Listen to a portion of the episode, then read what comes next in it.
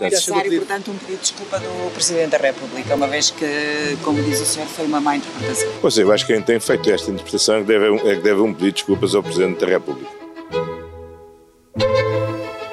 Viva! Está com o Expresso da Manhã. Eu sou o Paulo Baldaia.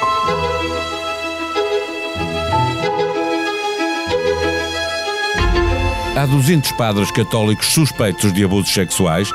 Maioria dos casos denunciados já prescreveu, mas o número de padres sob suspeita poderá vir a aumentar. A Comissão Independente para o Estudo dos Abusos na Igreja validou 424 queixas, mas até o momento apenas 17 das queixas relativas a padres ainda em funções seguiram para o Ministério Público. O retrato que acabei de fazer sobre pedofilia e abuso sexual de menores no interior da Igreja Portuguesa foi desvalorizado pelo Presidente da República na questão dos números. Primeiro, considerando que não era um número muito alto, tendo em conta o universo de milhões de relações humanas que se estabeleceram entre o clero e os fiéis e também por comparação com outros países. Mais tarde, acrescentando-lhe a convicção de que houve muitos mais casos que acabaram por não ser denunciados. As declarações de Marcelo Rebelo de Sousa geraram uma onda generalizada de indignação, mas não houve uma crítica unânime. O primeiro-ministro mostrou-se solidário com o presidente e disse mesmo que os que viram, nas palavras de Marcelo, uma intenção de desvalorizar o testemunho das vítimas lhe devem um pedido de desculpa. Estará a instituição presidência ao serviço da instituição igreja? Está Marcelo alinhado com uma parte da hierarquia da igreja na desvalorização como forma de preservar a instituição? É sobre isto que vamos falar com Eunice Lourenço, jornalista, católica empenhada, editora de política. O Expresso da Manhã tem o patrocínio do BPI. Conheça as vantagens das soluções de crédito habitação BPI para casas energeticamente mais eficientes. Saiba mais em bpi.pt. Banco BPI SA. Registrado junto do Banco de Portugal sob o número 10. Viva Eunice Lourenço. Como editora de política, escreveste um texto no online do Expresso em que dizes que o Presidente da República desvalorizou o número de denúncias e revelou uma enorme falta de compaixão para com centenas de pessoas.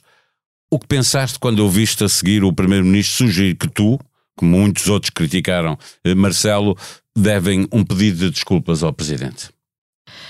Pensei que o Primeiro-Ministro está a fazer aquilo que o Presidente não fez, que é zelar pelo regular funcionamento das instituições.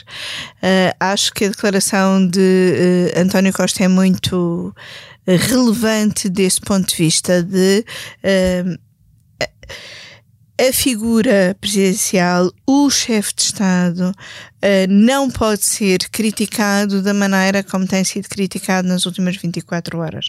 Não se pode pôr a jeito para estas críticas e, portanto, era preciso que alguém viesse defender publicamente o presidente e não há ninguém na hierarquia do Estado acima do Presidente da República, o Primeiro-Ministro fez questão de fazer essa declaração, ou seja, não foi apanhado ali na curva de qualquer outra coisa, estava em Viseu numa conferência da ICEP e fez questão de fazer declarações sobre este assunto para dizer aquilo que Marcelo Rebelo de Sousa poderia ter dito ontem à noite e teria uh, minimizado as críticas de que tem vindo a ser alvo, que é uh, na vida pública, na vida política, uh, acontece a todos haver declarações que não são bem entendidas, porque nem sempre a formulação uh, é a mais uh, feliz, mas uh, que não seria aquilo que o Presidente queria dizer. Mas Marcelo... não há aí algum cinismo político no sentido em que uh, Marcelo Belo de Souza desvalorizou, poderia não ter a intenção de desvalorizar, mas efetivamente desvalorizou. Ele depois diz que não tinha a intenção de desvalorizar. Desvalorizou e eu até uh, uh, acho que se calhar devia ter usado outra, outra expressão que é despersonalizou que é o mais importante.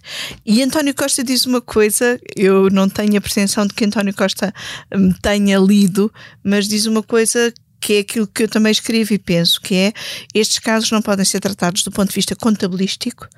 Um caso é sempre grave e sejam um, sejam mil, sejam dois mil, são casos de pessoas. Mas Marcelo Rebelo é de Sousa, preciso como respeitar. católico, podia ter aprendido isso com o Papa Francisco, que disse recentemente numa entrevista à TVI que um caso Oh, Paulo, só era é, vergonhoso. é? é precisamente isso.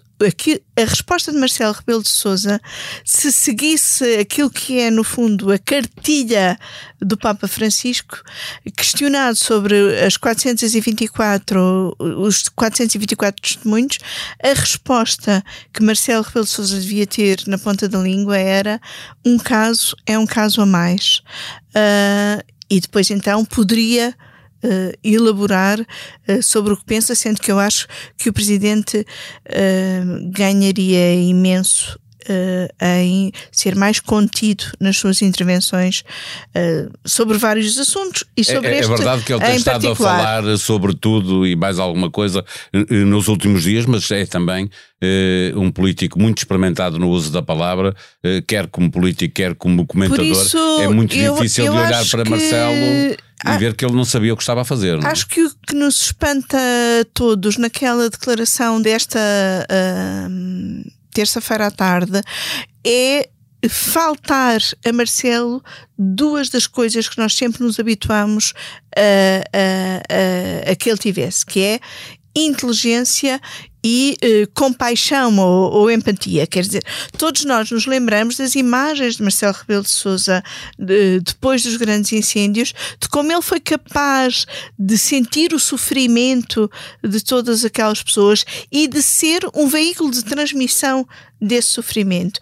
A mim o que me se calhar até de um ponto de vista um bocadinho eh, pessoal e até como, como católica empenhada, o que me custa eh, neste episódio é Marcelo Rebelo de Sousa ter desbaratado a oportunidade de ser um elemento essencial neste processo, fazendo a ponte entre vítimas, igreja, proporcionando algum, hum, algum tipo de reconciliação uh, que é muito difícil nestes casos, mas que o presidente hum, teria a condição para poder ser aqui um elemento de ligação se tivesse tido essas qualidades que noutras ocasiões lhe reconhecemos E provavelmente se tivesse tido e se tivesse tido o sentido de Estado que eh, muitas vezes lhe falta. Eu,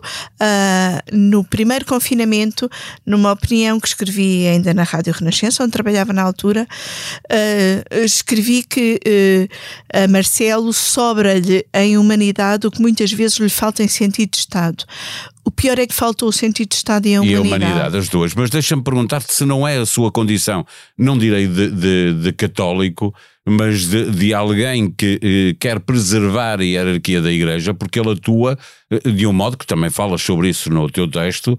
eh, há uma parte da Igreja que entende que esta desvalorização é o melhor caminho para resolver o problema. Sim, e a defesa da hierarquia. eh, eh, Marcelo Rebelo de Sousa está a fazer isso. Está a desvalorizar e a defender a hierarquia. Não apenas neste caso, mas se recuarmos atrás eh, eh, Dom A Manuel Clemente e Dom José intervenções que ele teve. quer agora com Dom Sim. José Ornelas, etc. Uh, com Dom José Ornelas a história é um bocadinho uh, uh, diferente e com outros contornos.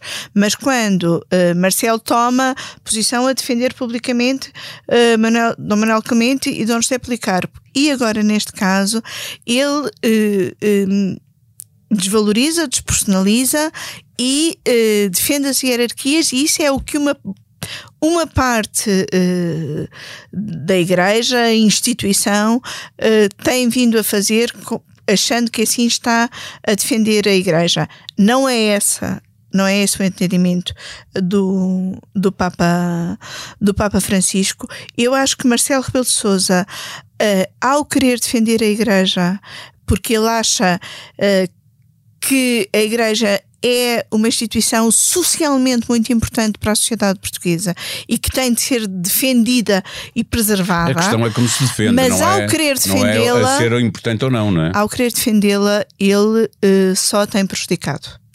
Uh, e, portanto, se o presidente não consegue ter o distanciamento necessário para lidar com esta situação, devia, pelo menos, perceber que tem de ser mais contido. Acho que há um problema aqui acrescido pelas declarações que Marcelo depois fez à noite, que é o presidente não considera que errou, considera que os outros erraram na interpretação. Bastava Marcelo ter dito fui mal entendido, provavelmente formulei mal aquilo que disse e explicar-se uh, melhor. Ao colocar a sempre. não ser que acredite exatamente naquilo que disse, não é? Pois, mas então uh, uh, é contraditório as suas justificações, não é? Uh, Marcelo Rebelo de Sousa, desde o início, esta comissão foi criada com divisão dentro da Conferência Episcopal, mas ainda assim criada por vontade da Conferência Episcopal. E o Presidente colou-se a ela, quer recebendo os elementos da Comissão, quer, no fundo, dizendo que era uma espécie de garante. Ele tem estado sempre presente, a verdade é essa. Da seriedade debate, é? deste, deste processo. Mas, ao, ao ter aquela infeliz frase, estou a ser, a tentar ser uh, benevolente, ele perdeu a oportunidade de ser o que poderia ser em toda, em toda esta situação. Deixa-me fechar eh, esta conversa perguntando-se se não estará a instituição presidência, por força da atuação do seu inquilino, eh, a colocar-se ao serviço da instituição e igreja, ou pelo menos de uma parte dela, eh, daquela que acha que a melhor estratégia é desvalorizar este, este assunto. Eu acho que não. Uh, ou melhor, eu acho que Marcelo uh, pode considerar que faz parte da sua missão defender a Igreja. Não acho que haja da parte da hierarquia da Igreja qualquer uh, tentativa ou qualquer pedido ou qualquer uh, ação junto do presidente não, para eu que digo ela por defenda. ação do presidente, não digo por pedido da igreja. A ação dele conduz a isto. A ação dele por achar que tem uma missão uh, pode ser lida como parece que está a defender a igreja e que está a fazer um serviço à igreja. Ele próprio pode achar que está e que é a sua e que é sua missão, mas o problema reside uh, precisamente aí, que é ele não perceber ou não fazer um discernimento suficiente do meu ponto de vista de qual seria o melhor serviço que ele poderia prestar uh, não à Igreja, mas ao Estado português e à sociedade portuguesa como um todo, que é esse sim o serviço que ele tem de colocar acima de todos os outros. A Rússia está sob pressão, mas guarda uma arma. Se pode danificar gasodutos, pode atingir cabos de dados, a internet, o sistema nervoso do mundo. É o que pensa Nigel Gould Davis, analista em questões de Rússia e Euroásia e antigo embaixador do Reino Unido na Bielorrússia.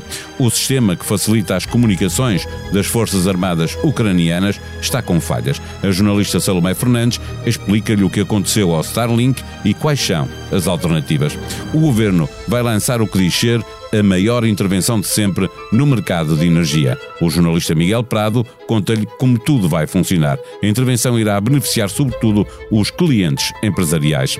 São 3 centímetros nos homens e 1,46 nas mulheres. Os portugueses estão a crescer mais do que os pais. Adultos nascidos na década de 1990 são em média mais altos do que os seus pais. A sonoplastia deste episódio foi de João Martins. Voltamos amanhã. Até lá. Tenham um bom dia.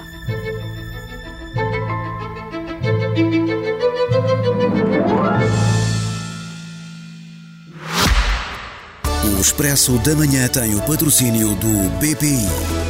Conheça as vantagens das soluções de crédito habitação BPI para casas energeticamente mais eficientes. Saiba mais em bpi.pt. Banco BPI SA. Registrado junto do Banco de Portugal sob o número 10.